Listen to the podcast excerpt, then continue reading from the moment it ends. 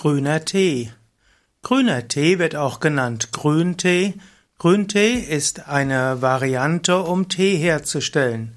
Grüner Tee gilt meistens als sehr gesund, aber man kann auch Bedenken haben, zu viel grünen Tee zu trinken.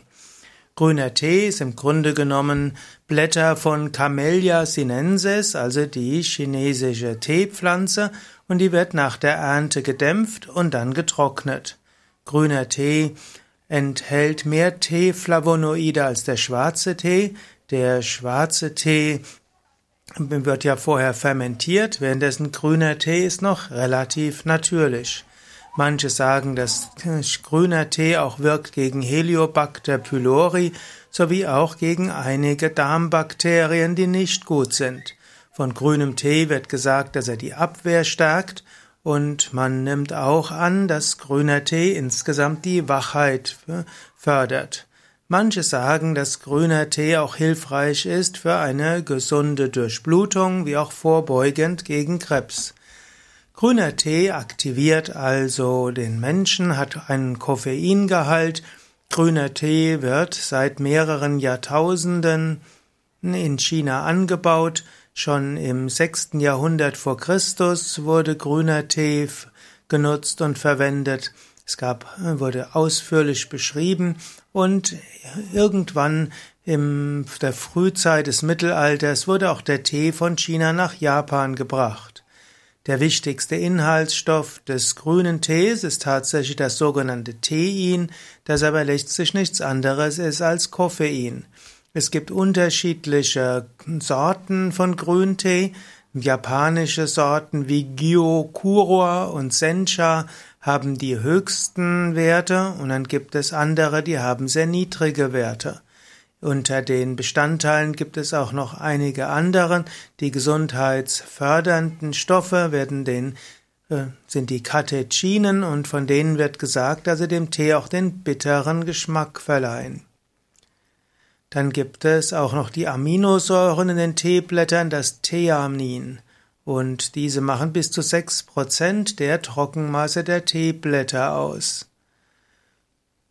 Ja, die, der grüne Tee hm, wird, hat verschiedene Sorten und es gibt verschiedene Namen. Es gibt äh, um die 100 klinische Studien mit grünem Tee, um die medizinische Wirksamkeit zu untersuchen. Das war etwa 2015. Dort wurde man zum Beispiel, wurde zum Beispiel gesagt, dass grüner Tee letztlich Cortisol reduziert und damit stressbedingte Erkrankungen reduziert. Dann hat man festgestellt, dass grüner Tee auch kardiovaskuläre Eigenschaften hat, also lebensverlängernd wirkt, indem das Herz-Kreislauf-System gesünder ist, auch bei Frauen wie auch bei Männern. Dagegen eine Reduzierung der Sterblichkeit durch Krebserkrankungen wurde in der einen Studie nicht äh, festgestellt, in einer anderen wurde sie wieder festgestellt. Es äh, wird aber, man muss aber auch wissen, dass die dass grüner Tee hauptsächlich auch bestimmte Arzneimittel in ihrer Wirkung reduzieren kann. Grüner Tee kann auch die Aufnahme bestimmter Wirkstoffe im Darm vermindern. Und so sollte man dem Arzt sagen, dass man grünen Tee zu sich nimmt, um so zu verhindern, dass dabei bestimmte Medikamente nicht mehr richtig wirken.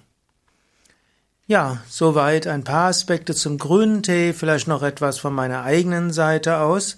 Es gibt Stu wahrscheinlich ist grüner Tee insgesamt gesund, wahrscheinlich hilft grüner Tee auch für die Wachheit.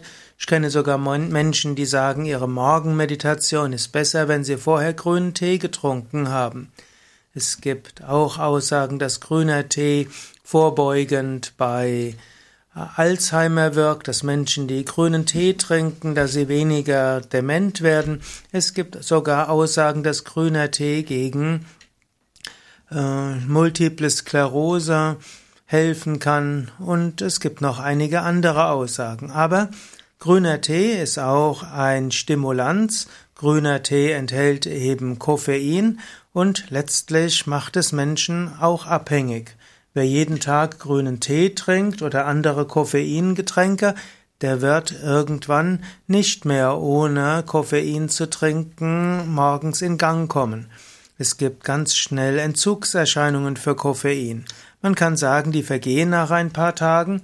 Trotzdem sollte man sich überlegen, will man abhängig sein von einer Substanz wie Koffein oder wäre es nicht klüger, von Koffein loszukommen?